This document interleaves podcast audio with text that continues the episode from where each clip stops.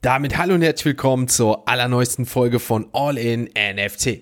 Es ist wieder soweit. Samstag heißt Podcast Sonderfolge und ich kann euch jetzt hier eine Folge präsentieren, die mir persönlich sehr viel Spaß gemacht hat, die mir sehr viel gebracht hat und ich euch jetzt schon sagen kann, dass das nicht das letzte Gespräch war, was wir geführt haben, denn es geht sich heute unter anderem über die Mika-Verordnung, über Dezentralisierung, über wie sieht es in Europa aus, was machen wir, wie sieht es mit dem Zukunfts-, wie sieht es mit dem Wirtschaftsstandort Deutschland aus, wie geht hier das Ganze mit Technologie weiter, haben wir eine Zukunft, wird es besser, wird es nicht. Also wir haben so viele viele Themen mit Joachim Schwering, der heute zu Gast ist. Ihn habe ich mal persönlich auf der Blockchains in Hamburg dieses Jahr kennengelernt, auf der Konferenz. Und wir haben dort einen kleinen Austausch gehabt, haben dann über E-Mail Kontakt gehalten und dementsprechend diese Folge für euch aufgenommen. Und ich sage euch jetzt schon, ihr könnt viel lernen. Es geht sehr lange und ich persönlich habe sehr viel mitgenommen. Ich hoffe, das macht ihr auch. Sollte das Ganze zu viel sein, einfach kurz auf die Stopptaste drücken, kurz verinnerlichen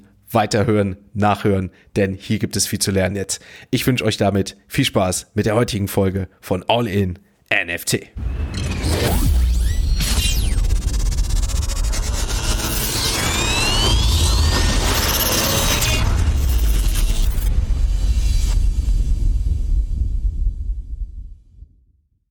Wie vorhin vorgestellt, habe ich den lieben Joachim Schwering heute zu Gast. Joachim, herzlich willkommen hier im All-in-NFT Podcast. Es freut mich, dass du heute hier bist. Ich habe gehört, ähm, bevor du jetzt reingekommen bist, hast du die heutige Podcast-Folge schon gehört, die wir jetzt an äh, einem Freitag aufnehmen. Und ja, freut mich, dass du wieder da bist. Du warst im Urlaub. Ich hoffe, dir hat's gut gefallen. Ich hoffe, du hast dich gut erholt. Und deswegen zuallererst natürlich die Frage, wie geht's dir? Besten Sebastian und herzlichen Dank für die Einladung. Ich freue mich, dass wir uns nach unserem Gespräch zuletzt bei der Blockchains hier heute auch treffen, um ein bisschen grundsätzlicher über ein paar Dinge zu reden. Mhm. Äh, Urlaub war schön. Ich bin eigentlich nie so der Fan von großem Urlaub, weil eigentlich die Welt zu spannend ist, um im Urlaub zu sein. Aber ich muss sagen, dieses Jahr hatte ich es echt nötig aus verschiedenen Gründen, auch weil halt so enorm viel passiert. Jeder redet von Kryptowinter, was ich ein recht unsinniges Konzept finde. Aber ähm, jeder, der ein bisschen in der Branche ist, weiß, äh, was hinter den Kulissen Kulissen alles abläuft.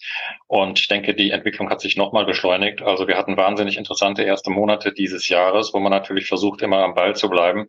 Und irgendwann war dann so ein bisschen die Luft raus. Aber jetzt bin ich seit letzter Woche zurück, versuche so den Überblick zu behalten über die Dinge, die passieren. Jeder kommt auf mich zu und sagt, guckst du mal hier, machst du mal da. Mhm. Insofern muss ich auch ein bisschen Prioritäten setzen. Aber das ist ja das Schöne an dieser ganzen Angelegenheit, dass unser Leben, wenn wir Krypto machen, nie langweilig ist. Auf jeden Fall. Äh, da wollte ich vielleicht mal so die Frage stellen, bevor wir zu dir als Person kommen.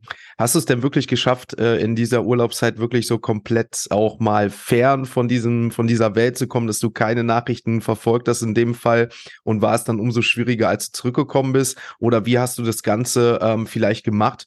ähm, weil das, glaube ich, schon für viele interessant ist, so auch, äh, wenn ich das so persönlich nehme. Ich versuche auch, wenn das mal, wie gesagt, zu kommen ist, ich bin auch einer, der wenig Urlaub macht, weil, wie du auch schon sagst, ich finde auch, es passiert sehr viel und man kann das vielleicht alles ein bisschen anders einplanen, aber finde es trotzdem schwierig, so die passenden Punkte zu finden, wo man dann mal abschaltet und habe dann immer das Gefühl, oh Gott, ich war jetzt eine Woche weg, in der Welt passiert, dann ist ein gefühlten Monat vergangen. Ähm, wie hast du das vielleicht für dich persönlich gemacht? Ich habe für mich einfach vor langem die Erfahrung gemacht, dass das nicht gut für mich ist, wenn ich wochenlang gar nichts mache. Also ich muss für mich immer schon das Gefühl haben, ich weiß, was läuft. Und da ich ja irgendwie oldschool noch äh, bin von meinen äh, Ursprüngen, können wir gleich noch ein bisschen auch äh, mhm. drüber reden, wenn es interessiert, äh, habe ich so eine Kombination. Also was so insgesamt auf der Welt passiert, das schaue ich mir so auf sehr traditionellen Medien an, ohne dass ich dann den Inhalten groß vertraue, aber ich lese nur die Schlagzeile, so Videotext und sowas, bin ich großer Fan von. Kannst du dreimal am Tag drauf gucken und dann weißt du, ist irgendwie riesig was passiert oder nicht und dann hast du den Bereich abgedeckt. Und natürlich halte ich auch meine, meine Mail im, im Auge, weil ich glücklicherweise ein riesiges Netzwerk habe, die mich immer mit irgendwas versorgen, wenn halt eine interessante Entwicklung da ist. Mhm. Und ähm, bei mir läuft vieles unterbewusst ab. Das heißt, ich bin ja auch eher dann zuständig für die, die längerfristigen Analysen, auch mal zu gucken, wo kommen wir her, wo sind wir, wo gehen wir hin in den verschiedenen mhm. Bereichen, die du schon angesprochen hast. Und ähm, mein Hirn arbeitet, während ich dann so in den Bergen kraxel, so vor sich hin und sortiert die Sachen. Und wenn ich dann wirklich was machen und schreiben muss, dann ist das alles vorbereitet und da. Das heißt, ich gucke schon jeden Tag mal natürlich, äh, wer hat was geschickt, wer, wer meint irgendwas, aber das ist eine Viertelstunde oder sowas. Ja, das mhm. kann ich einordnen und ich beschäftige mich nicht ernsthaft mit, mit großen Dingen, aber ich mache das auch in Zeiten, wo ich arbeite. Also ich habe nie so äh, diesen Ansatz, wenn ich im Büro bin, dass ich dann von, von früh bis spät nur arbeite.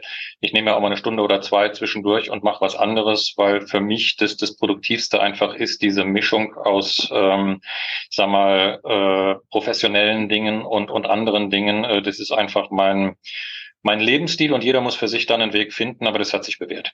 Ja, das hört sich auf jeden Fall sehr interessant an und danke jetzt schon mal für diesen Einblick und die Erfahrung. Ich würde sagen, ähm, bevor wir jetzt schon zu tief reingehen, kommen wir zur, zur, ähm, zu dir erstmal als Person. Ähm, Du bist ja heute hier im Podcast, weil äh, du hast es schon erwähnt, wir haben uns auf der Blockchain dieses Jahr äh, kennengelernt und äh, zufälligerweise sogar, äh, noch nicht mal so, ne, dass man sagt, so, oh, das war jetzt mit Absicht, sondern wir saßen da in der, in der Speaker, in der VIP-Area und haben da ein bisschen äh, unser, unser Essen, was uns dahingestellt wurde, so sage ich es mal, äh, konsumiert und hab, dann habe ich dann fleißig deinen Gesprächen zuge zugehört und dann ging es halt auch um Thema Mika und Regul Regulierung und dann hast du halt dargestellt, dass du auch äh, natürlich einen EU-parlamentarischen Bezug hast und das hat natürlich mich auch hellhörig gemacht und so kamen wir so ein bisschen in Kontakt. Deswegen äh, stell dich doch ganz kurz einmal vor für die Zuhörer, Zuschauer, ähm, wer bist du, was machst du und wie ist du dein Werdegang gewesen? Sehr gerne. Also ähm, ich bin vom, vom Titel her Hauptökonom, bei uns heißt das Principal Economist, in dem Teil der Europäischen Kommission, der sich eigentlich mit der Realwirtschaft beschäftigt. Das klingt alles extrem kompliziert. Wir haben eine Generaldirektion, die ist zuständig für Binnenmarkt, Industrie, kleine und mittlere Unternehmen und Unternehmertum. Das heißt, im Prinzip ist die gesamte Realwirtschaft. Man kann sich das grob vorstellen wie so eine Art von äh, Ministerium, was halt dann ein Minister, bei uns ist das ein Kommissar, zuarbeitet. Und in diesem Bereich äh, haben wir ein, ein Referat, also eine Gruppe von Leuten, die beschäftigt sich mit der digitalen Transformation der Industrie. Da ist meine Aufgabe die Entwicklung von Blockchain-Anwendungen und was wir die Tokenökonomie nennen äh, für die Realwirtschaft. Das heißt im Prinzip für alle Industrieunternehmen, KMUs, alles, was primär nicht im Finanzbereich ist. Ich arbeite aber auch intensiv im Finanzbereich mit, weil wir einfach äh, erstens sehr wenige Leute haben, die sich mit Blockchain und Krypto wirklich auskennen und zweitens, weil ich halt wenn ich noch ganz kurz skizzieren, einen sehr langen äh, Weg bereits in diesem Space äh, hinter mir habe. Ich bin ursprünglich Volkswirt. Ich habe auch lange Zeit versucht, äh, akademische Karriere zu machen, wollte selbst Professor werden für Wirtschaftsgeschichte, spannend. Hat sich dann nicht so ganz entwickelt, äh, wie ich mir das vorgestellt habe an der Universität, wo ich dann irgendwann nach meinem äh, Doktorat und nach den ersten anderen Arbeiten gelandet bin. Dann ergab sich die Möglichkeit, sehr zufällig für die Europäische Kommission zu arbeiten. Äh, habe mich da eigentlich nie beworben, sondern äh, meine Frau, die klüger ist als ich, hat gesagt, äh, die schreiben dann einen Konkurs aus, bewirb dich mal. Ich habe gesagt, habe ich keine Lust zu, alles Bürokraten. Und dann hat sie gesagt, na mach mal. Und äh, da waren wir dann sozusagen in, in England zu der Zeit. Und das Interessante war, dass der erste Aufnahmetest im Wembley-Stadion war. Ich bin großer Fußballfan und oh, ja. Zu Wembley. Und dann dachte ich, na ja, den Test kannst du knicken, aber du fährst mal zu Wembley und guckst dir das Stadion an. Und dann habe ich den Test gemacht, hatten insgesamt europaweit gut 30.000 Leute, die da dieses Verfahren gemacht haben. 150 davon haben sie dann eingestellt. Jedenfalls habe ich die erste Runde überlebt, habe mich nicht vorbereitet, bin wahrscheinlich der Erste, der hier arbeitet und sich nicht vorbereitet hat für irgendwelche äh, Aufnahmeverfahren. Dann kamen noch zwei, dann kam noch ein mündlicher Test, nach einem Jahr stand ich auf dieser Liste. Und dann haben sie mir halt ein Angebot gemacht, was finanziell attraktiv war, um es mal so zu sagen. Und dann dachte ich schon, okay, an deiner Uni kommst du nicht weiter, gehst du halt mal nach Brüssel, guckst du mal. Und äh, seitdem bin ich 22 Jahre ja, also scheint mir durchaus zu gefallen. Aber ähm, für mich ist das Interessante die Arbeit an der Sache. Mich hat nie so traditionelle Karriere oder sowas interessiert, sondern für mich ist einfach ein spannendes Arbeitsgebiet, wo ich dann auch wirklich meine Vorstellungen einbringen kann, das Wichtigste. Und ich habe die ersten zehn Jahre Industriepolitik und Wettbewerbspolitik gemacht, auch die Koordination davon. Und dann kam 2007, 2008 äh, die große Finanzkrise, wo wir dann eine der Aufgaben hatten, nämlich die ganzen Banken zu retten und zu stabilisieren in Europa. Dazu musst du wissen, dass in Europa ungefähr 75 Prozent der Finanzierung von kleinen und mittelgroßen Unternehmen über den Bankensektor läuft. Das ist wesentlich mehr als in anderen Teilen der Welt, wo das deutlich unter der Hälfte liegt. Das heißt, unsere kleinen Unternehmer, unsere Startups sind deutlich abhängiger von den Banken als anderswo. Und äh, das gefiel mir halt nicht, weil ich dachte also, ähm, bin ich der große Fan von, von den Banken, auch wenn man natürlich jetzt das nicht so pauschalisieren sollte, passiert auch viel Interessantes. Aber zu dem Zeitpunkt kam dann die Idee auf, dass wir nach Alternativen schauen. Und dann kam das Crowdfunding, also Alternativfinanzierung, wo dann wirklich auch mal die Idee kam, gehen wir doch wieder einen Schritt zurück, auch vielleicht in der geschichtlichen Entwicklung und gucken, wie Leute in ihrem Umfeld Kapital äh, bekommen können von äh, Leuten, die sie kennen, von Leuten, die das Projekt unterstützen wollen. Alles sehr lokal, alles sehr kleinteilig und gucken mal, wie das läuft. Dann haben wir den Raum sehr stark entwickelt, äh, haben auch am Anfang nicht reguliert, was ein wichtiger Punkt ist, vielleicht für unsere Diskussion auch später. Man sollte nie am Anfang regulieren, sondern man sollte erstmal dieser ganzen Innovation auch Weg bereiten. Und Crowdfunding hat nie so richtig von der Menge her bis jetzt dann diese Größenordnung angenommen, die wir erhofft haben. Aber Crowdfunding war eine absolute Revolution hinsichtlich des Mindframe, weil man einfach von diesem Top-Down-Ansatz mal komplett weggekommen ist und dieses Bottom-up sich angeschaut hat. Das heißt, wie kannst du wirklich von unten nach oben äh, in die Finanzierung reingehen und versuchen auch über kleinere Investoren, über kleinere Plattformen, äh, die sich aufstellen etc., dann auch die Finanzierung in Gang zu bekommen. Und über diese Schiene Schiene bin ich dann von Crowdfunding zu Fintechs, zu Blockchain, zu Crypto, wo ich jetzt bin gekommen, sozusagen über die letzten, ich würde mal sagen, 12, 14 Jahre. Äh, ein interessanter Punkt, und das ist für mich wirklich der, der Urknall, ist, wenn man sich überlegt, ich sprach gerade von der Finanzkrise, wir haben einen Zeitpunkt im Oktober, November 2008, innerhalb von sechs Wochen, da hatten wir die Insolvenz von Lehman Brothers, und wir hatten das Bitcoin White Paper.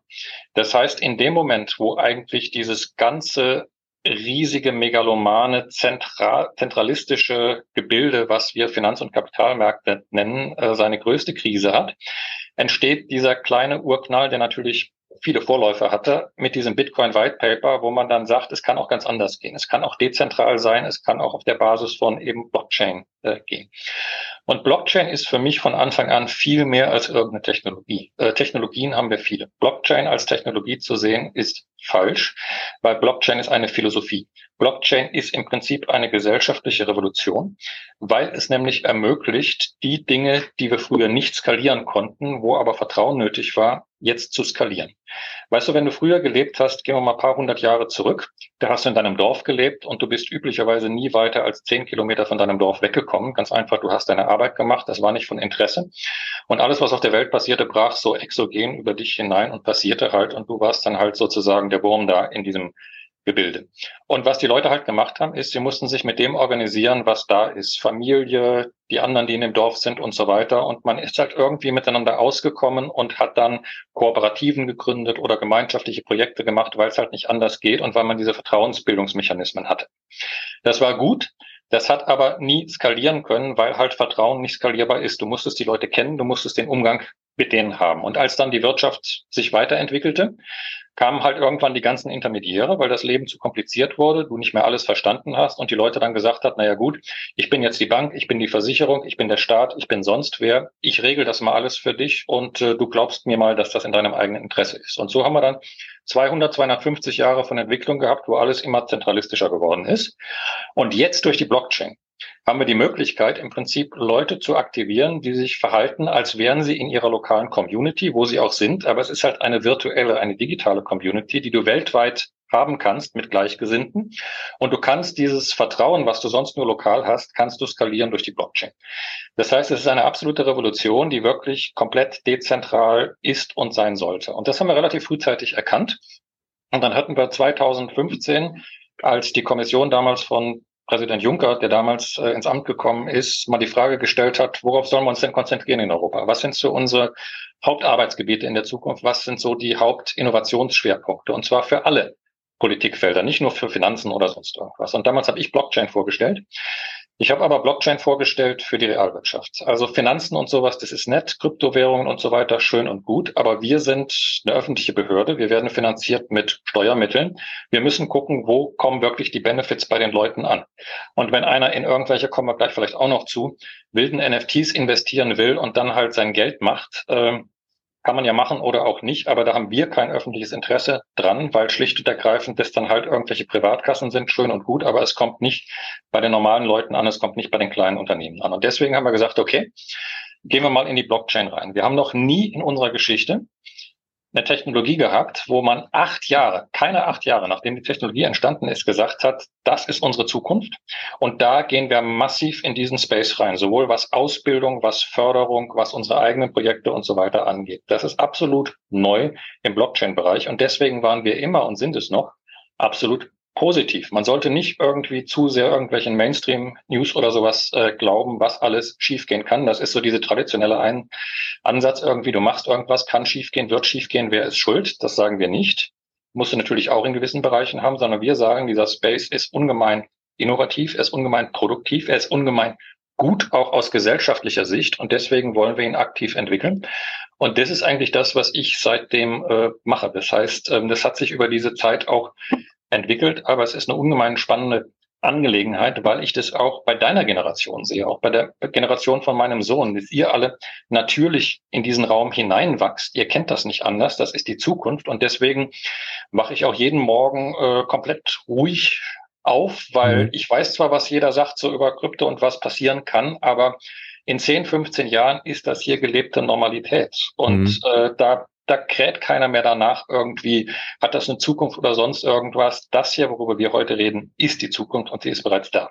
Ja, ähm, tatsächlich teile ich äh, viele deiner Ansichten und Meinungen, wobei, wenn wir uns auf den Zeitraum konzentrieren, glaube ich persönlich, dass wir nicht von 10, 15 Jahre reden, sondern ich habe die Befürchtung, dass wir gerade mit unserem Wirtschaftsstandort da noch ein bisschen länger äh, brauchen, wenn ich unsere Bürokratie und alles drum und dran anschaue. Ähm, wie gesagt, bevor wir da auf Blockchain etc. ankommen, ähm, weiß ich nicht, was sonst vorher noch erstmal digitalisiert werden muss. Ich meine, Corona hat dazu beigetragen, dass es vielleicht mal ein Umdenken gab, was schneller ist, aber letztendlich ähm, denke ich, eigentlich brauchen wir da nicht überreden, dass es bei Weitem noch nicht so ist wie in vielen anderen Ländern. Ne? Also wenn man überlegt, dass selbst äh, ähm, Geflüchtete aus der Ukraine zu uns nach Deutschland kommen und fragen, was läuft denn hier mit der Bürokratie, ähm, die da schon mittels digitalem Pass und alles rumlaufen. Also ähm, da merken wir, dass das hier natürlich noch was anderes, aber auf europäischer Ebene vielleicht noch was ganz anderes. Ne? Ähm, worauf ich auch eingehen wollte, ist tatsächlich auch den Aspekt, den du genannt hattest, und zwar, ähm, dass natürlich die, die Blockchain an sich, ähm, sei es Technologie, sei es Philosophie, ihre Daseinsberechtigung hat, aber man jetzt auch wieder sieht, ähm, jetzt geht gerade alles so Richtung AI. Ne? Wir haben so die Hype-Phase, ne, gerade was so die NFTs auch angeht, 21, 22 gab Bitcoin und Krypto natürlich auch davor schon äh, des Öfteren, aber auch da neue Allzeithochs gesehen und jetzt wo das Geld wieder rausschwimmt, ist die Nachfrage natürlich weniger und das Geld geht jetzt in AI und da ist die Nachfrage hoch. Ne? Deswegen finde ich das natürlich auch interessant und spannend auch von dir und auch immer wieder von Gästen zu hören, dass die Usability, die Use Cases ja nicht verschwinden, sondern sie bleiben. Aber natürlich ist es oftmals so, dass Medien und äh, da, wo das Geld halt ist, wo Marketing gemacht wird, natürlich auch von Konsumenten die Nachfrage dementsprechend höher ist. Ne? Und wir haben jetzt, wie gesagt, diese äh, Bildchen und allem drum und dran. Der Hype ist vorbei, ist jetzt woanders drinne. Jeder kann durch einfache Produktivität, durch AI-Anwendungen die Produktivität erhöhen und gleichzeitig sich Zeit sparen, was für viele natürlich ansprechender ist, als wenn man denen jetzt erklärt, was die Sinnhaftigkeit der Blockchain ist, was nicht äh, heißt, wie du es auch gerade gesagt hattest, dass die Anwendung ja da ist so, ne? Ähm, was ist denn für dich, wenn wir darauf jetzt vielleicht kommen, mal ganz kurz so wirklich der, der, der, der wichtigste Aspekt, was jetzt so die Blockchain angeht. Also ähm, bist, siehst du das mittlerweile eher im Finanzsektor? Siehst du das in anderen Sektoren? Ähm, siehst du da die Transparenz einfach von der Blockchain, die einfach alles öffentlich macht und darstellt, so dass wir da möglicherweise auch äh, ein Bargeld, wo es ja auch gerade immer neue, neue und mehr Stablecoins kommen, vielleicht irgendwann verschwindet, dass wir sagen, wir haben auch vielleicht Steuer, ähm, Einnahmen, Ausgaben, die dementsprechend ganz anders sind, weil wir die ganzen, wie gesagt, ähm, Geldwäscherei und sowas vielleicht nicht mehr haben durch die, durch die Blockchain. Was ist so da für dich wirklich so das, wo du sagst, ich glaube, das wird so, also das wäre der positivste Aspekt, wenn das irgendwann mal so ist, äh, den ich aktuell so sehe? Da gibt es sehr viel zu, zu sagen und ich fange mal irgendwann äh, irgendwo an. Mhm. Ähm, es kann nicht darum gehen, eine einheitliche Lösung für alles äh, zu finden. Ich selbst bin zum Beispiel absoluter Fan von Bargeld und äh, benutze es auch weiterhin. Und wir haben da gerade ein sehr starkes Statement gemacht, als wir vor paar Wochen diesen Verordnungsentwurf äh, veröffentlicht haben zum digitalen Euro über den man auch äh, viel sagen könnte, der noch äh, ganz am Anfang steht, auch von den Use Cases äh, her. Aber wir haben zeitgleich äh, eine Verordnung äh, publiziert zu Bargeld und Zugang zu Bargeld, was ja immer problematischer wird. Und ich selber muss sagen, ähm, wenn ich jetzt rein meine Privatsphäre betrachte, habe ich noch keine digitale Lösung äh, gesehen, die annähernd die Funktionalität von Bargeld erfüllt. Und deswegen ist Bargeld wichtig, bleibt Bargeld wichtig. Und ich glaube auch nicht äh, das, was häufig behauptet wird, dass die Leute kein Bargeld mehr wollen, sondern wo ich sehe, wo weniger Bargeld verwendet wird, da ist es einfach nicht mehr möglich, mit Bargeld zu zahlen, weil es zum Teil auch vom Staat reingedrückt wird. In Belgien ist das sehr stark. Es verschwindet einfach zunehmend die Möglichkeit, sowohl Bargeld abzuheben als auch Bargeld zu verwenden, was schlecht ist. Ähm, das ist aber eigentlich nur eine Randbemerkung. Natürlich ist durch Bitcoin und die Kryptowährungen der Fokus zuerst im Finanzbereich gewesen. Und äh, was man sich verdeutlichen sollte, ist, dass Regulierung im Finanzbereich vom Grundsatz her viel einfacher ist als Regulierung in der Realwirtschaft. In der Finanzwirtschaft hast du ein sehr etabliertes System, wo wir dann einfach mit der Mika, wo es ja gerade nicht um Finanzinstrumente geht, die sind in der MIFID äh, geregelt, sondern unterhalb der MIFID mit der Mika für Crypto-Assets äh, ein sehr liberales System äh, eingebaut haben. Und es ist ein sehr liberales System. Es hat drei Pfeiler. Der erste Pfeiler sind die ganzen Ausnahmebereiche. DeFi, DAOs, NFTs und so weiter sind nicht drin aus guten Gründen, weil wir einfach denken, dass die Risiken nicht signifikant genug sind, um das zu regulieren. Der zweite Punkt sind die ganzen Utility Tokens, wo wir gesagt haben, meldet das bei einem nationalen Regulator an und der kriegt ein Passport für 30 Länder, äh, 27 EU-Länder plus die drei Assoziierten und die Beweislast ist umgekehrt auf dem nationalen Regulator, der im Prinzip herausfinden muss, ob das problematisch ist oder nicht. Du musst es nicht beweisen. Das ist revolutionär in der Finanzwirtschaft. Und der dritte Bereich sind dann die Stablecoins aus äh, politischen Gründen. Aber auch da ist nichts verboten, sondern wir haben ein paar Regeln äh, eingeführt, über die man lange diskutieren kann, aber die aus meiner Sicht zum großen Teil durchaus Sinn machen. Das war relativ einfach. Auch wenn jetzt die praktische Umsetzung mit den ganzen Regulierungsstandards, mit der nationalen Umsetzung äh, sehr, sehr schwierig werden wird und auch etwas, was wir genau im Auge behalten müssen und werden. Die Hauptanwendung liegt aber in der Realwirtschaft. Und das liegt schlicht und ergreifend darin, was du mit Blockchain, aber auch mit NFTs alles machen kannst. Ich gebe dir ein großes Beispiel, das ist vielleicht im Moment unser größtes Projekt und da arbeiten wir seit über fünf Jahren dran. Äh, das ist die äh, Aufdeckung von äh, gefälschten Produkten. Wir haben das Problem, dass deutlich über sieben Prozent unserer Importe in die EU gefälschte Produkte sind. Das ist ein riesiger Schaden für die Wirtschaft, aber auch für die Konsumenten natürlich. Und wir versuchen jetzt ein System zu entwickeln, wo du im Prinzip die Identität eines Produktes, und das kann was ganz Kleines sein, selbst eine Flasche Shampoo, die irgendwo äh, produziert wird, äh, am Ausgangspunkt verifiziert wird. Wo kommt das her? Was ist da drin und so weiter? In dem Moment, wo du das produziert hast, äh, kreierst du einen digitalen Zwilling und du schickst beide auf die Reise sozusagen durch die Wertschöpfungskette und durch die, äh, den Weitertransport bis zum Endkonsumenten hin und steuerst den Informationsaustausch über NFTs, wo du dann halt äh, eine Open Source Blockchain Infrastruktur, die wir bauen, ähm, bestimmte Daten verwenden kannst, die wir bereits über äh, von der Industrie bekommen, die wir auch selbst in unseren eigenen Datenbasen äh, haben und wo du sozusagen die Identität dieses Produktes die ganze Reise über verifizieren kannst. Das ist etwas, was äh, auch noch weiter um sich greifen wird, wo wir in zwei Jahren komplett operational sein wollen. Das Ding ist bereits in der Testphase in ähm, den Niederlanden zum Beispiel. Und ähm, das ist etwas, wo wir massiv äh, in diesen Bereich in der Realwirtschaft hineingehen und wo wir natürlich dann auch, wenn es um Umweltstandards geht, wenn es um die Vermeidung von Kinderarbeit zum Beispiel irgendwo geht, äh, versuchen wollen, Standards auf diese Art und Weise auch durch verifizierte Information besser durchsetzen zu können. Aber, und jetzt kommt das riesige Aber, äh, ich sprach vorhin von der Dezentralität. Was wir absolut aus meiner Sicht vermeiden müssen, ist irgendein zentrales Gebilde, wo jeder, der will, alles weiß über alles, was irgendwo passiert. Du hast die Daten, aber du darfst den Zugang nicht haben. Und deswegen ist der entscheidende Punkt, wenn du sowas baust, dass du das natürlich absichern musst. Ob du das mit Zero Knowledge Proofs machst, Soulbound Tokens, alles, was in der Diskussion ist, wo wir im Moment ja intensiv drüber reden, äh, da gibt es auch da keine einheitliche Lösung, sondern man muss eben gucken, was funktioniert, was funktioniert nicht. Aber die Blockchain ermöglicht es dir halt, einen bestimmten Teil der Daten, und das ist natürlich ein kleiner Bereich der Daten, weil wir nicht alles auf die Blockchain setzen können und wollen, auch aus Datenschutzgründen, dass das verifiziert ist, dass das da ist, vielleicht nicht die konkreten Informationen selber, sondern irgendwelche Meta-Informationen, irgendwelche Hashes, irgendwelche Verifizierungen. Und dass du auf dieser Basis dann entweder sehen kannst, grün oder rot, ist es gut oder ist nicht rot, aber der Zugang zu der eigentlichen Information ist nicht für alle möglichen Leute zugänglich, sondern der ist geschützt. Dieser Schutz der Privatsphäre ist extrem wichtig. Und da sehe ich auch den absoluten Unterschied zu dem, was du vorhin gesagt hast zur künstlichen Intelligenz. Bei uns ist das natürlich auch so, dass künstliche Intelligenz ein Hype ist. Wir sehen das ja auch bei diesen ganzen Projekten, die wir finanzieren, wo du jahrelange Anlaufphasen hast, wenn du im Prinzip, entschuldige meine, meine Sprache, wenn du auf einen Eimer Scheiße künstliche Intelligenz draufklebst, dann schmeißen die dir das Geld hinterher. Hm. Wenn du irgendwas mit Blockchain oder sowas machst, musst du zehnmal argumentieren, warum das jetzt gut ist oder nicht. Das ja. Problem, und es bleibt, ist, dass du mit den Algorithmen bei künstlicher Intelligenz trotzdem ein Datenwirrwarr hast, wo du einfach letztlich nicht weißt und auch nicht wissen kannst, ähm, was ist da korrekt, was ist da nicht ganz korrekt, was steckt da alles hinter. Und wir haben das in unserem Vorschlag natürlich zum AI Act auch versucht, ein bisschen auszuarbeiten. Die Blockchain ist das komplette Gegenteil. Wenn du was auf die Blockchain setzt, da denkst du intensiv drüber nach, weil du musst mit der GDVO äh, kompatibel sein. Du musst gucken, was ist überhaupt Effizienz hinsichtlich äh, Kapazitäten, Skalierbarkeit und so weiter. Da kannst du nicht einfach alles hinkleben und so.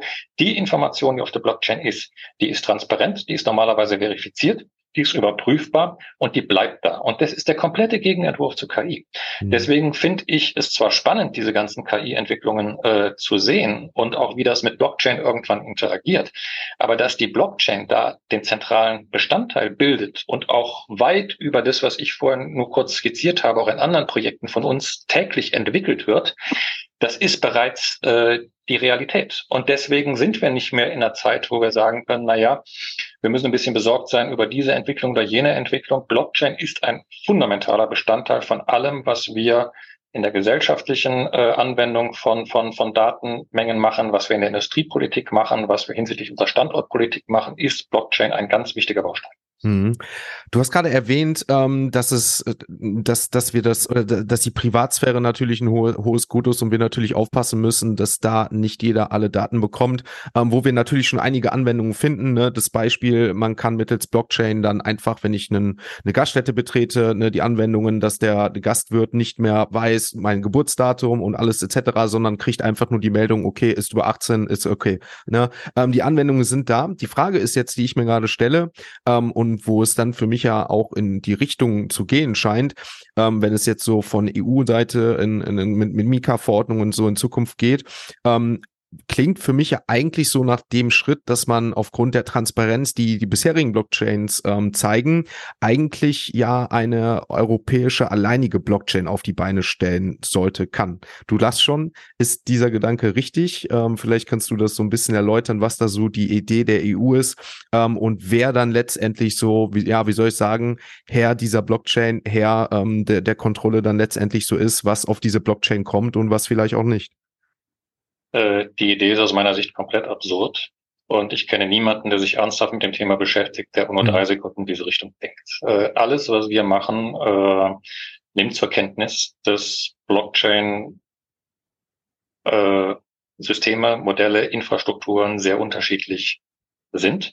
Und jeder, der ein Blockchain-Projekt macht, hat bei uns die Autonomie auszuwählen, in welche Richtung er geht. Und wenn du dir allein dieses Jahr anschaust, was passiert, äh, ob das jetzt Polygon, Avalanche, ob das jetzt die Weiterentwicklung von Polkadot zu Layer Zero, ob das diese ganzen Dinge sind, siehst du, dass wir weder zu einer einheitlichen äh, Struktur hingehen noch hinwollen. Wo wir massiv natürlich äh, Gedanken und Ressourcen reinsetzen, sind Fragen der Interoperabilität, sind Fragen der Standardsetzung, weil wir natürlich auch nicht äh, wollen, dass jeder, sagen wir, seine parallele Lösung äh, baut und dann nichts mehr kompatibel ist. Aber da vertrauen wir auf den Markt. Da sehen wir ja auch, dass auf dem Markt extrem viel passiert mit Bridges, Oracles, alles, was äh, in, in, in dem Bereich ist. Da ist die Intelligenz des Marktes viel größer als sie bei uns jemals sein wird. Natürlich haben gewisse Politiker ihre Allmachtsfantasien, dass man diese Dinge einheitlich macht. Aber niemand, der technisch ernsthaft sich auskennt, äh, geht damit in irgendeiner Art und Weise konform. Was man sich verdeutlichen muss, und ich habe es vorhin schon kurz angesprochen mit diesen acht Jahren zwischen Bitcoin White Paper und dem Moment, wo wir gesagt haben, das ist die Zukunft. Äh, wir haben noch nie, und ich sagte das Wirtschaftshistoriker, wir haben noch nie eine Technologie gesehen, die sich so schnell entwickelt hat. Sie entwickelt sich rasend schnell. Und gerade auch die letzten sechs oder zwölf Monate wieder ist nochmal einen Zacken schärfer hinsichtlich dieser Entwicklung. Und das bedeutet, dass du, wenn wir hier mit 10, 15 Mann in verschiedenen Bereichen, Frauen natürlich auch, es ist jetzt, wenn ich Mann oder sonst was sage, ich bin oldschool, dann gilt das für alle, äh, wenn wir mit den Leuten in verschiedensten Bereichen diese Themen bearbeiten, wir können einfach nicht wissen, was alles im Detail passiert, sondern wir sind schon voll damit beschäftigt, überhaupt zu verstehen, was kann die Technologie, was sind die Verknüpfungen, was ist die Terminologie, was müssen wir beachten, was müssen wir nicht beachten. Wir müssen ja auch noch Analysen machen, Regulierungsentwürfe, sonst irgendwas. Wir haben ein bisschen was zu tun. Und das heißt, wir arbeiten extrem eng zusammen mit den Entwicklern, mit den Markt, ähm, etc., um zu gucken, was ist möglich, was ist nicht möglich. Und wir können uns nicht mehr fünf Jahre zurücklehnen und alles mhm. durchdenken und dann sagen, jetzt machen wir so dieses. Das konntest du früher, wenn du so eine Verordnung gemacht hast, weil sich einfach nichts geändert hat. Heute nach, nach einem Jahr hast du drei Generationen weiter, bist du komplett verloren. Das heißt, wir haben ein komplett anderes äh, Rahmen Gebilde für politische Entscheidungen, für Regulatorik, wo du einfach gewisse Leitplanken setzen kannst, aber du schwimmst mit der Entwicklung mit und du kannst nie gegen die Entwicklung. Und ich finde das gut. Wenn du dich jetzt heute hinstellen würdest und sagen, boah, wir verbieten mal Blockchain, wir verbieten mal Bitcoin, alles so schlecht und was ist mit der Energie und sonst irgendwas und ich habe es ja auch sowieso noch nie verstanden etc., dann kannst du das machen. Aber es interessiert niemanden. Es interessiert niemanden, weil es eine absolut globale Technologie ist und selbst die autokratischsten Staaten, die versucht haben, ob das jetzt Bitcoin-Mining oder sonst irgendwas ist, zu verbieten, haben halt gesehen, dann ist es halt morgen beim Nachbarn. Und das ist einfach etwas, was, was neu ist und was uns dazu zwingt, auch komplett anders zu denken, als wir früher immer nachgedacht haben über diese Form von Regulatorik. Und weder der Markt noch sonst irgendjemand, der Dezentralität verstanden hat, kann auch nur ansatzweise ein Argument entwickeln, warum wir jetzt zentrale Strukturen aufbauen sollten. Das werden wir nicht. Ganz abgesehen, vielleicht letzter Punkt noch dazu, dass wir auch gar nicht die Ressourcen haben. Wir haben keine digitale Identität, die vereinheitlicht ist. Wir reden immer wieder davon, aber ich selber zum Beispiel, ich sehe, wie die Belgier das aufziehen oder auch andere bin da höchst skeptisch, weil ich hier bei den Systemen, die national aufgebaut werden, keinerlei Vertrauen darin haben kann, wie meine Daten geschützt werden. Wenn ich da mal einen Datenpunkt drinne habe und ich kontrolliere das, habe ich einen Monat später tausend neue Gemeindeverwaltung oder Polizei oder sonst was, die das anscheinend frei zugänglich haben, auch meine medizinischen Daten. Da ist mein meine Konklusion ist, ich melde mich da wieder ab. Das bin ich halt keine digitale Person. Aber das ist erstmal eine große gesellschaftliche Diskussion, was wir überhaupt wollen und wo es hingeht. Mhm. Und wenn es dann irgendwo hingeht, das hast du angedeutet, dann haben wir erstmal den Faktum, dass schon viele Dinge, ob das jetzt unsere Diplome sind, Zertifikate, in vielen Ländern noch gar nicht digital existieren. Deutschland ist da ja auch ein klassisches Beispiel. Du musst es erstmal digitalisieren. Dann machst du das schon für Tausende von Gebietskörperschaften, Gemeinden, irgendwelche Versicherungen, Organisationen. Dann haben wir noch nicht über Unternehmen geredet dann haben wir noch nicht über 450 Millionen Bürgerinnen und Bürger geredet und dann haben wir noch nicht über das geredet, was die Essenz ist von Web 3, nämlich Machine-to-Machine-Economy, dezentralisierte Transaktionen, egal ob du Mensch, Maschine, sonst irgendwas bist, etc., was ja schon sehr nah die Zukunft ist und wo wir meilenweit davon entfernt sind, irgendwelche zentralen Systeme allein von den Kapazitäten zu haben, die das abbilden können. Und das ist auch irgendwo gut. Und deswegen ist der Punkt schlicht und ergreifend die Frage, stellt sich nicht. Mhm. Ich auch hier wieder, das ist so viel Input. Ich glaube, das wird äh, viele freuen, die zuhören und da denke ich mal, werden sich auch viele weitere Fragen stellen im Laufe dessen. Ähm, was ich nur auch persönlich glaube, ist einfach, dass ähm, wir wahrscheinlich ne, so eine Mischung sehen werden, weißt du? Also wir haben einfach die KI, die uns möglicherweise in Zukunft einfach den persönlichen ähm, Assistenten darstellt und durch eine, ähm, sagen wir mal, Überprüfung, eigene Überwachung, die vielleicht nicht zwangsweise da ist, aber optional ähm, ich dann dadurch die Möglichkeit habe, durch Blockchain und durch Technologie dann beispielsweise meine Werte, die digital aufgezeichnet werden, direkt einer Krankenkasse oder sowas zukommen zu lassen und dadurch die Möglichkeit habe, vielleicht auch von der Krankenkasse besser eingeordnet werden zu können, was ich vorher immer schriftlich mit einem riesen Fragebogen etc. machen muss und dementsprechend im besten Fall natürlich auch vielleicht einen besseren Kurs mit der Abschließung einer Versicherung bekommen kann, weil es mir persönlich gut geht, die Technologie das aufnimmt und transparent dementsprechend auch unverfälschbar auf der Blockchain als Echtheitszertifikat halt da ist. Ne?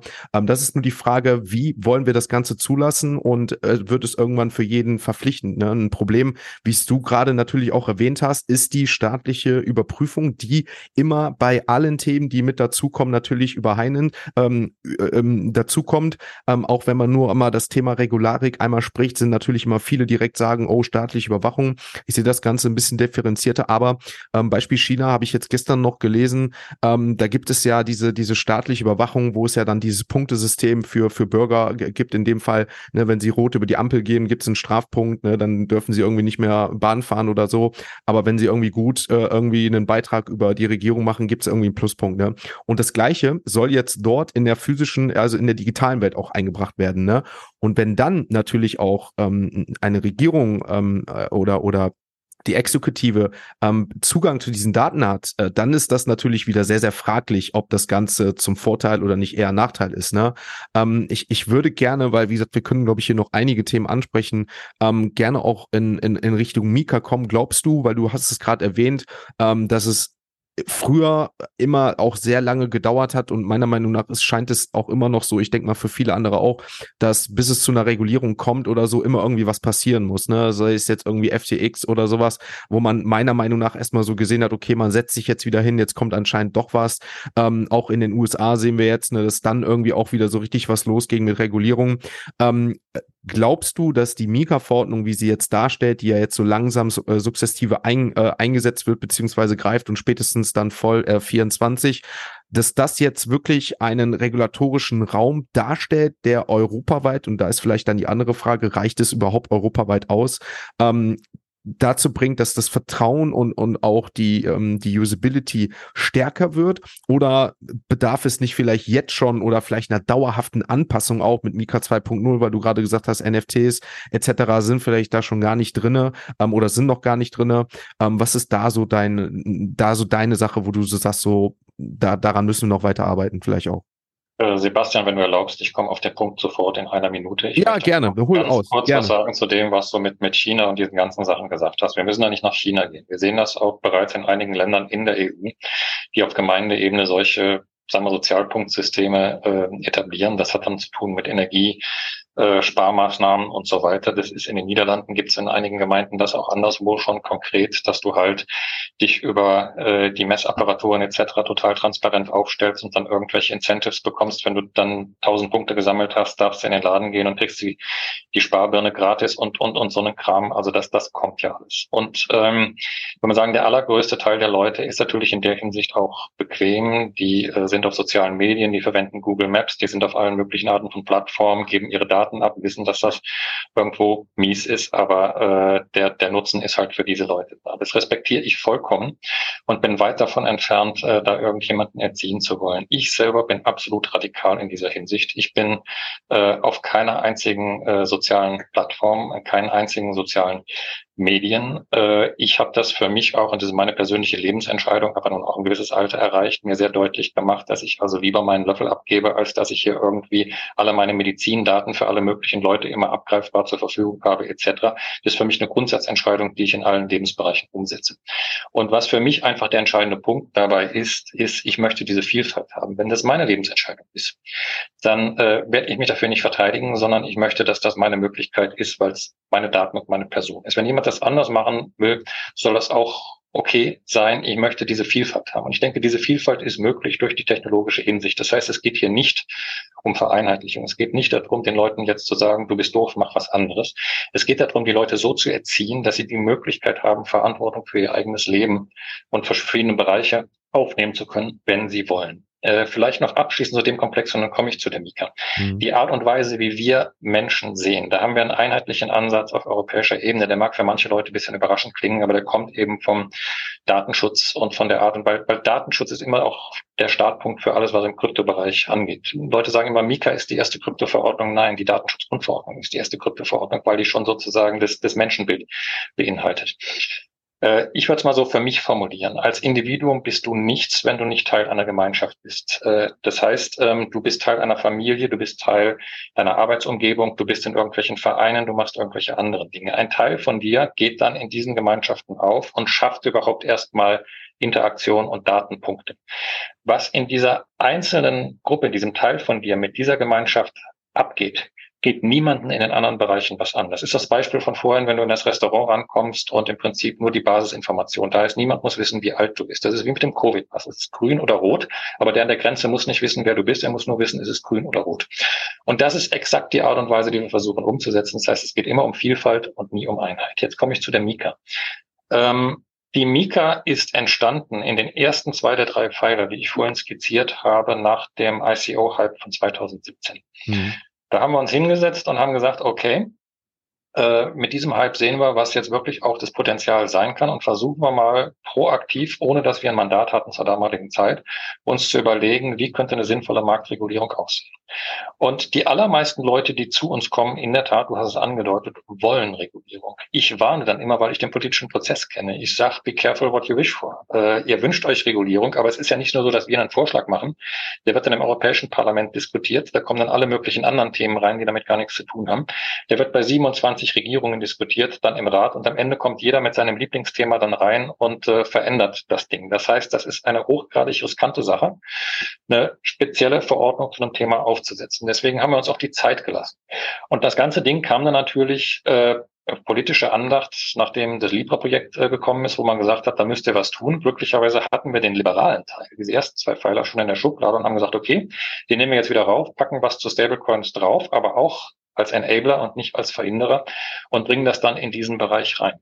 Damit sehen wir jetzt erstmal unsere Hausaufgaben getan. Wir haben jetzt sozusagen eine Zwischenphase und die Zwischenphase ist extrem wichtig, wo wir gesagt haben, okay, die Mika ist jetzt raus und jetzt passieren zwei Dinge. Das erste ist, und das habe ich vorhin angedeutet, es kommt eine extrem schwierige und kritische Phase, wo dieser Text umgesetzt wird von den nationalen Regulatoren und von den Aufsichtsbehörden in das, was sie praktisch anwenden. Und das hat erstmal sehr wenig zu tun mit dem, was wir da reingeschrieben haben. Das hat sehr viel damit zu tun, wie diese Leute auf nationaler Ebene ausgebildet sind, was die denken, was die verstehen oder nicht verstehen und was die umsetzen können. Deswegen versuchen wir die immer in einen Raum zu bekommen mit den Unternehmern, damit man den Dialog führen kann, damit man erklären kann, warum sowas wie gemacht wird. Und diese ganzen technischen Standards, die ausgearbeitet werden in irgendwelchen Komitees, äh, die haben natürlich extrem große praktische Bedeutung. Und da können einige Dinge auch relativ schief laufen. Das heißt, wir kommen jetzt in diese Übergangsphase von, von 12 bis 18 Monaten Monaten eine sehr spannende Phase rein, wo es jetzt eigentlich wirklich um die Frage geht, haben wir tatsächlich innerhalb der EU dann diesen wirklich funktionalen, einheitlichen Rahmen oder kriegen wir doch wieder Goldplating und irgendwelche Unterschiede? Das ist spannend. Das Zweite ist, dass die jetzige Europäische Kommission, die ja nächstes Jahr endet, ihr Arbeitsprogramm fertiggestellt hat. Wir haben die Mika fertig. Wir haben die, die, den Verordnungsentwurf zum digitalen Euro fertig. Wir haben diese Mitteilung zum, zum Metaverse jetzt rausgebracht und auch alle anderen Dinge, die bei uns im Programm standen. Im Moment steht da nichts weiter drauf. Nächstes Jahr im Juni ist die Wahl zum Europäischen Parlament. In der zweiten Jahreshälfte kommt die neue Europäische Kommission und die kommt dann mit einem neuen Arbeitsprogramm. In diesem Arbeitsprogramm entscheidet sich, was in Europa in den nächsten drei, vier Jahren passiert.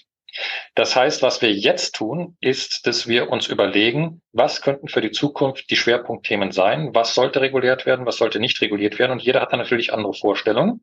Und am Ende entscheiden es die Leute, die dann halt die politische Entscheidungsmacht äh, haben und dann ihre Ideen oder Prioritäten da reinbringen. Das ist ein komplett offener Prozess, der sich nächstes Jahr entscheiden wird, wo die Prioritäten sitzen. Mhm. Es gibt viele Leute, die sagen, die Mika 2.0 muss jetzt schon kommen.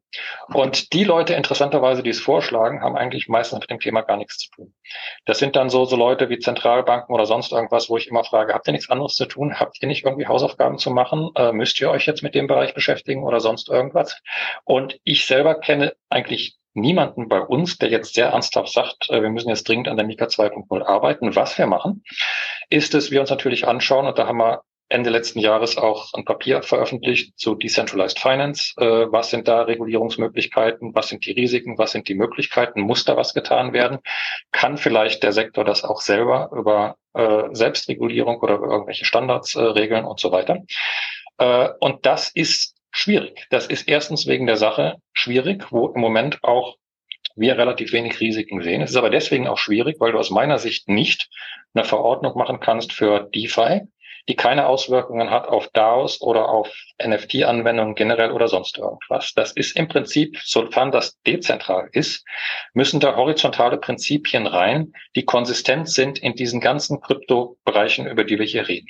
Und das ist extrem schwierig, weil wir halt keine genaue Vorstellung davon haben, was Dezentralität eigentlich ist. Äh, ich lass es an dieser Stelle vielleicht dabei, weil ich könnte jetzt drei Stunden lang diskutieren über Dezentralität und was es ist und was es nicht mhm. ist und ob es eine Fiktion oder sowas ist. Ich will es an einem Beispiel exemplifizieren, nämlich DAOs. Das ist jetzt ein Projekt, wo ich mich im Wesentlichen darauf konzentriere die nächsten Monate, weil ich gerade eine Studie entwickle zu Governance von DAOs in Europa. und wo ich mir die Frage stelle, was legen wir da wirklich an Kriterien an, um von dieser individuellen Verantwortung wegzukommen und die Blockchain zu nutzen, um kollektive Verantwortungen darstellen zu können. Das heißt, wenn du in einer DAO bist und die DAO agiert nach außen und die DAO macht irgendwas, was dann zum Beispiel zu Rechtsverfahren und so weiter führt, dann soll es aus meiner Sicht nicht möglich sein, dass du das zurückführen kannst auf die individuelle Verantwortung. Das heißt, die DAO tritt als DAO auf und nicht als die einzelnen Leute, die die DAO bilden.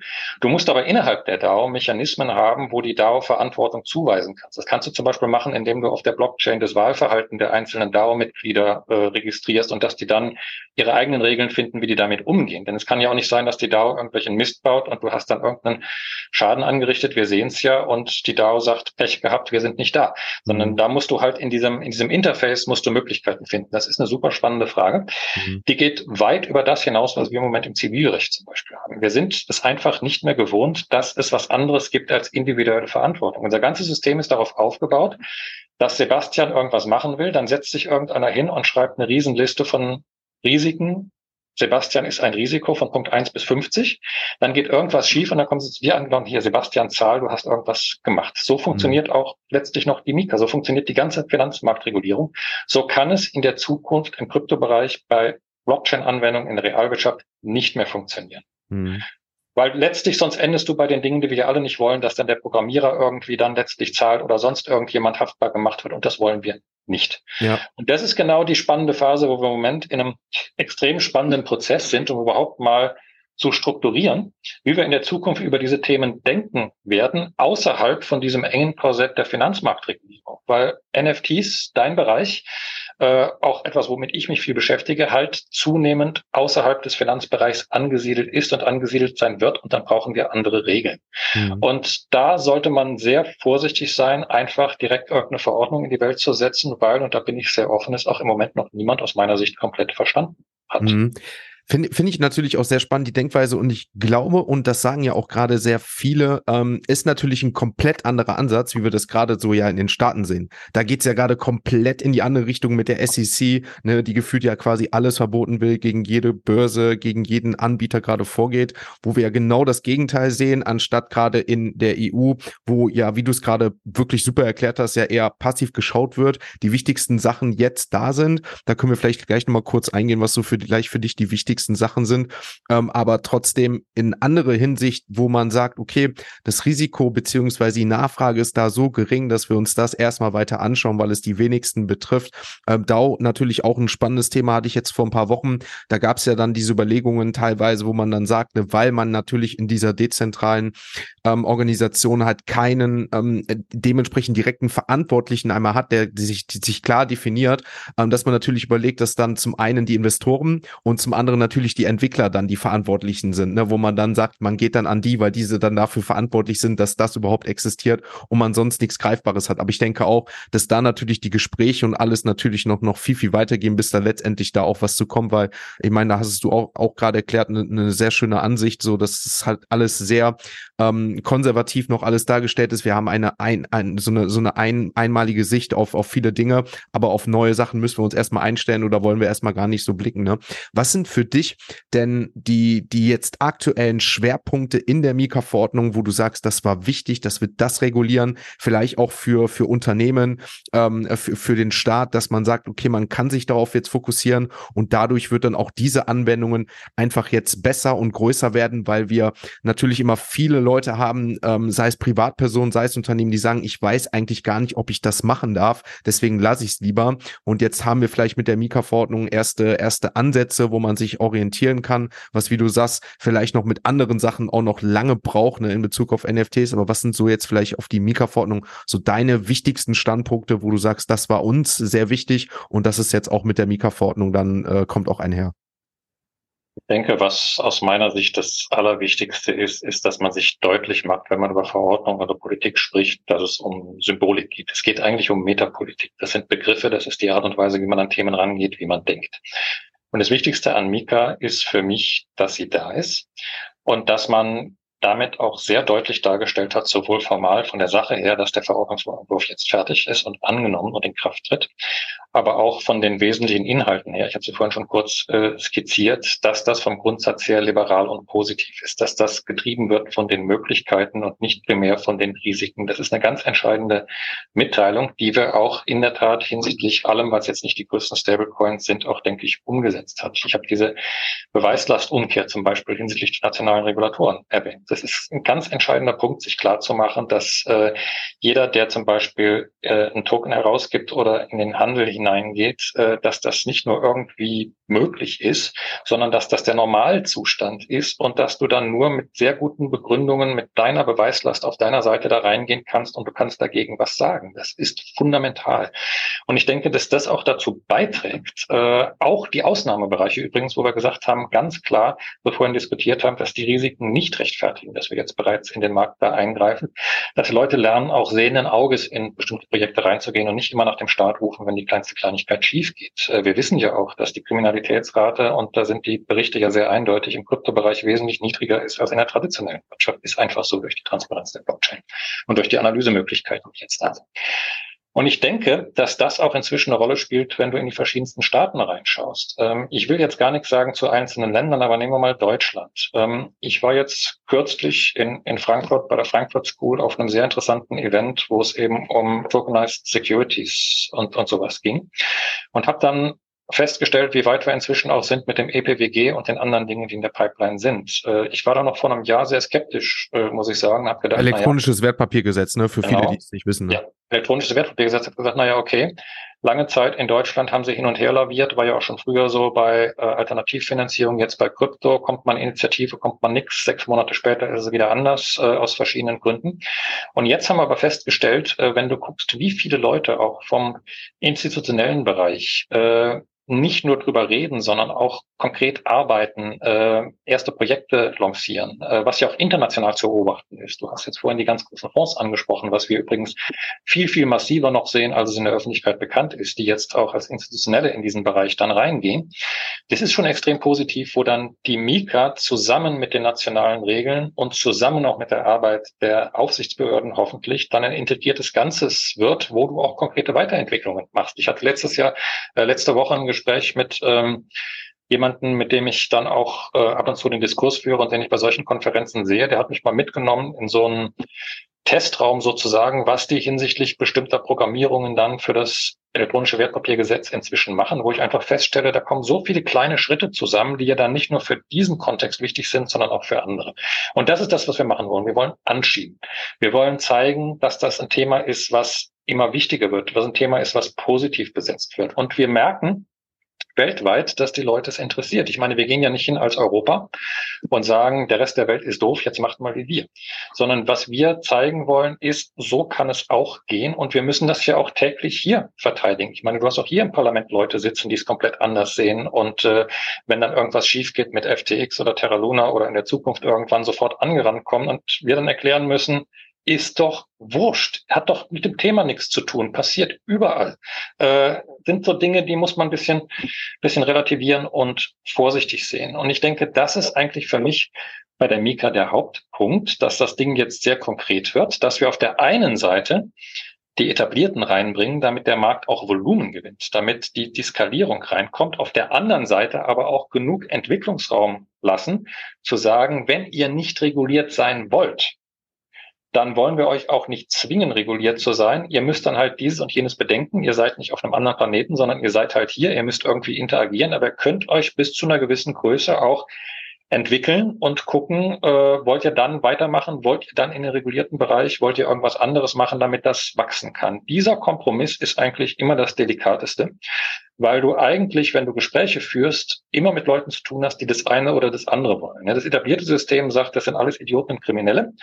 Und das Web3-System, dem ich sehr anhänge, auch aufgrund meiner eigenen Philosophie, die ja hoffentlich jetzt auch genug klar geworden ist, wenn man sagen so, die, da sitzen die Maden im Speck, die Etablierten und äh, verstehen es nicht und wollen halt verhindern, dass da mal ein bisschen Konkurrenz oder sowas kommt. Aber auch mhm. die die radikalen Web3 und dezentralisierten Leute müssen verstehen, dass man nur weil es möglich ist, nicht alles machen kann, was man möchte. Man hat auch eine gesellschaftliche Verantwortung. Man hat auch irgendwie äh, Ressourcen, die man nutzt. Man hat auch die Frage in der Tat, wie gehe ich mit anderen Meinungen um, äh, welche Auswirkungen habe ich hinsichtlich meiner Verhaltensweisen. Und das Letzte, was wir natürlich wollen, ist, dass wir jetzt das Ganze so hoch jubeln, dass dann irgendwelche Leute, die zum ersten Mal investieren, in diesen Bereich reingehen und ihr komplettes Geld in irgendeinen Mist investieren, der nach drei Tagen dann äh, weg ist und hinterher sagen, ah, wir sind woanders, wir sind auf den Jungferninseln, ihr könnt uns äh, nicht kriegen und sonst irgendwas, ja. Dann der Punkt ist wirklich verantwortungsvoll damit umzugehen. Da kann ich jetzt auch nur appellieren an jeden, der hier zuschaut und zuhört.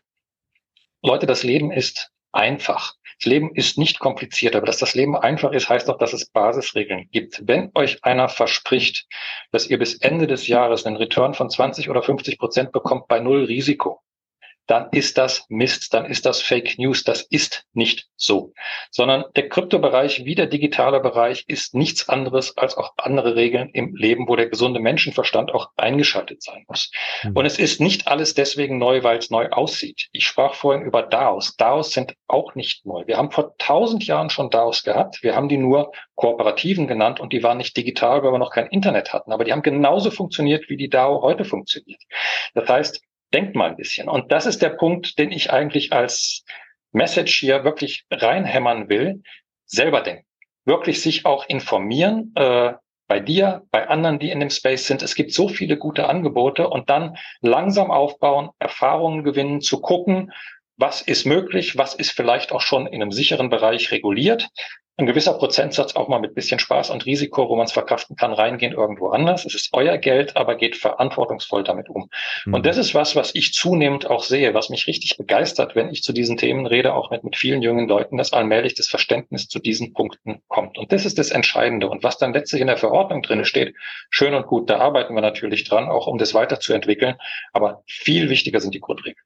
Ja, äh, finde ich ein, ein, sehr, sehr guter Take, ähm, wo, äh, dem ich mich natürlich nur anschließen kann und ähm, muss aber auch sagen, dass ich das Gefühl immer noch habe, wobei es immer besser wird und immer mehr wird, meiner Meinung nach, dass natürlich da jetzt, wo die Nachfrage natürlich wieder ein bisschen geringer ist, vielleicht ein bisschen weniger, aber überall da, wo das Geld ist, wo die Nachfrage hoch ist, ist natürlich auch das Potenzial beziehungsweise ähm, das Feld für Betrüger und viele weiteren da. Ne? Und das ist meiner Meinung nach in letzter Zeit oder gerade wo wir die Halbphase gesehen haben, natürlich viel, viel mehr da gewesen als letztendlich die Informationsquellen, die positiv sind und die quasi das Richtige versuchen äh, zu, zu vermitteln. Ähm, was natürlich meiner Meinung nach jetzt, wo, wie gesagt, das Kapital, die Nachfrage abgegangen ist, vielleicht etwas geringer ist, wir kriegen es immer noch mit. Nichtsdestotrotz ist, glaube ich, weil wir uns einfach noch in dieser Nische befinden, das Angebot, wo wir uns holen, sehr begrenzt, aber die Quellen, die zuverlässig sind, wie du es gerade schon erwähnt hast, gibt es auf jeden Fall. Ne? Und ich glaube, dass es auch immer wichtiger wird, gerade wie du es ja auch erwähnt hattest, mittels KI, dass wir in der Eigenverantwortung sind, auch klarzustellen oder nachzufragen, nachzuforschen, ob das letztendlich stimmt oder nicht. Ne? Ich meine, wenn ich das aus meinem persönlichen Umfeld immer so mitbekomme, wo ich höre, hast du davon gehört, hast du davon gehört und ich so wie, wieso, was ist denn passiert, ja das und das, dann ist meine erste immer Frage so, ja, wo hast du das denn gelesen? Ne? Oder von wo hast du das gehört? Ja, das habe ich von dem gehört oder ich habe das da gelesen, wo ich dann sag so, ja, hast du denn selber mal nachgeschaut, ob das wirklich stimmt? Ja, nee. Dann mache ich nur eine Seite auf, ne, wo ich weiß, so, da muss ich nachgucken oder vielleicht zwei ähm, und, und äh, schaue so, nee, das ist gar nicht nicht so, ne? Oder ne, da steht das ganz anders und das ist die offizielle Pressemitteilung, ne? wo ich mir also denke, so ent entsteht leider viel Shit, so um es auch so zu auszudrücken. Ne? Das ist echt Mist und ich glaube, das wird sich natürlich auch nicht ändern, weil das, du hast es auch erwähnt, man ist leider, der Mensch ist leider gemütlich, er ist leider leicht und will sich keine Umstände machen und man nimmt immer auch gerne auch wenn der Gedanke ja nicht schlecht ist, die Gutmütigkeit immer gerne mit und glaubt viel, aber letztendlich ist man, fährt man besser, wenn man natürlich viel Vertrauen hat, aber gleichzeitig in der Verantwortung ist, dass man alles selber macht. Und deswegen fand ich diesen Take am Ende noch sehr, sehr gut.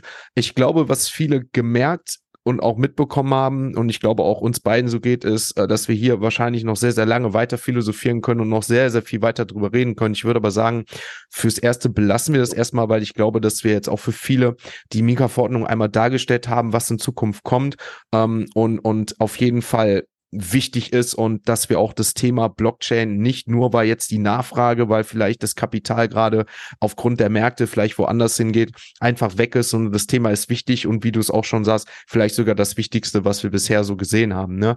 Ähm, vielleicht so abschließend noch so deine Einschätzung, so, weil Wir haben in den letzten Jahren und auch aktuell natürlich so das Problem, dass viele Investoren, viele Unternehmen ins Ausland abwandern, weil möglicherweise das, der Standort Deutschland, Europa nicht mehr attraktiv genug ist ähm, und haben hier eine große Problematik auch bezüglich Bürokratie, Regulatorik. Glaubst du, dass die Mika-Verordnung und jetzt auch allgemein, was vielleicht mit diesem Sektor zusammenhängt, weil wir auch vielleicht jetzt als Europa vielleicht da so federführend sind, was diese Verordnung angeht und viele darauf schauen, glaubst du, dass das auch gleichzeitig eine Chance für Standort Europa Deutschland sein kann, sich vielleicht auch für die nächsten Jahre wieder besser wirtschaftlich aufzustellen? Ich denke das absolut, auch wenn man äh, vorsichtig sein muss, um den Effekt zu quantifizieren, weil ähm, letztlich alles, worüber wir heute geredet haben, egal auch wie tief das in die gesellschaftlichen Grundlagen reingeht, ist letztlich auch Standortpolitik. Ich sehe das so, ähm, wir haben in Europa seit mindestens 2500 Jahren eine Geschichte der Dezentralität. Wenn du dir anschaust, wie Leute sich in Europa früher organisiert haben, wie die Regionen miteinander Handel getrieben haben, in Kontakt gekommen sind, wie Ideen ausgewechselt wurden, ob du da in die Frühzeit zurückgehst, ob du so Dinge nimmst wie die Hanse, die sich über Staatengrenzen hinweg entwickelt hat. Die Leute haben das vorgelebt, was wir jetzt heute diskutieren. Das heißt, das ist bei uns komplett natürlich, es ist unsere Erfahrung und da haben wir den Vorteil. Und den Vorteil nutzen wir jetzt, indem wir auch diese Liberalität, diese Dezentralität, die ich versucht habe zum Ausdruck zu bringen, auch als Standortvorteil sehen. Wir sind in Europa trotz aller Kritik aus meiner Sicht, die berechtigt ist, mit Bürokratie, mit Leuten, die komplett noch dagegen schießen etc. Wir sind anders als andere Teile der Welt, wo man von oben nach unten entweder mit dem Staat kommt und dann halt äh, guckt, ich überwache dich jetzt, mach nichts Böses, oder ob man das auslagert an die Big Techs, was für mich absolut dasselbe ist. Die Big Techs sind für mich nicht anders, nichts anderes als autoritäre Staaten, nur halt nennen sie sich privat statt öffentlich, aber machen dasselbe. Das ist nicht unser Ansatz. Und das sehe ich absolut als Standortpolitik.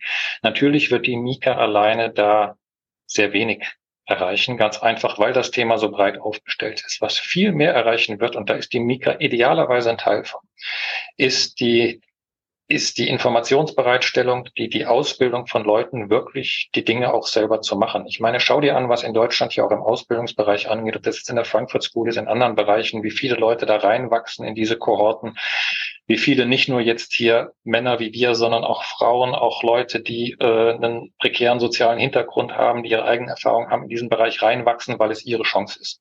Und das ist das, was letztlich äh, der Standortfaktor wirklich ist und was die Veränderung reinbringt. Und da bin ich sehr, sehr optimistisch. Wir sollten uns wirklich davor hüten, eine einzelne Verordnung zu überschätzen in ihrer Wirkung. Aber idealerweise, und das ist das, was ich vorhin versucht habe zu sagen, wie in der Zukunft auch äh, Politik und Regulierung funktioniert, fügt es sich harmonisch ein in den unterliegenden gesellschaftlichen Trend, der da ist. Und ähm, da denke ich, haben wir auch für die Zukunft hochspannende Themen. Ähm, ich greife mal auf, was du gerade gesagt hast. Äh, bei einem Podcast oder bei einem Video sitzen ja auch viele Leute zu Hause auf dem Home-Trainer oder machen sonst irgendwas und hören zu. Äh, Leute, wir sind jetzt, glaube ich, eine Stunde dran. Ähm, ich möchte jetzt nicht, dass ihr tot umfallt und da immer noch strampelt oder sowas. Äh, esst mal was, geht mal aufs Klo.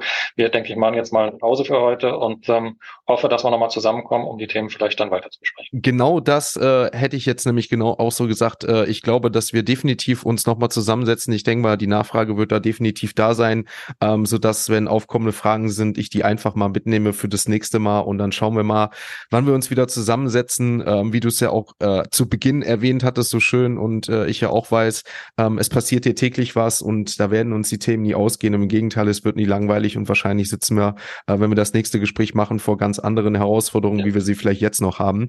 Ähm, Joachim, ich danke dir echt für dieses wirklich außergewöhnlich, äh, außergewöhnliche Gespräch, was mir sehr viel Spaß gemacht hat, was ich glaube, ähm, sehr, sehr viel Mehrwert für viele Leute ist, für viele Zuhörer und Zuschauer. Und ähm, nichtsdestotrotz, auch wenn du sie gerade eigentlich schon erwähnt hast, äh, bleiben dir natürlich die letzten Worte. Hast du vielleicht noch irgend, irgendwas allerletztes, was du den Leuten noch mit auf den Weg geben möchtest? Äh, ich möchte den Leuten mit auf den Weg geben, das habe ich vorhin schon gesagt, denkt selber.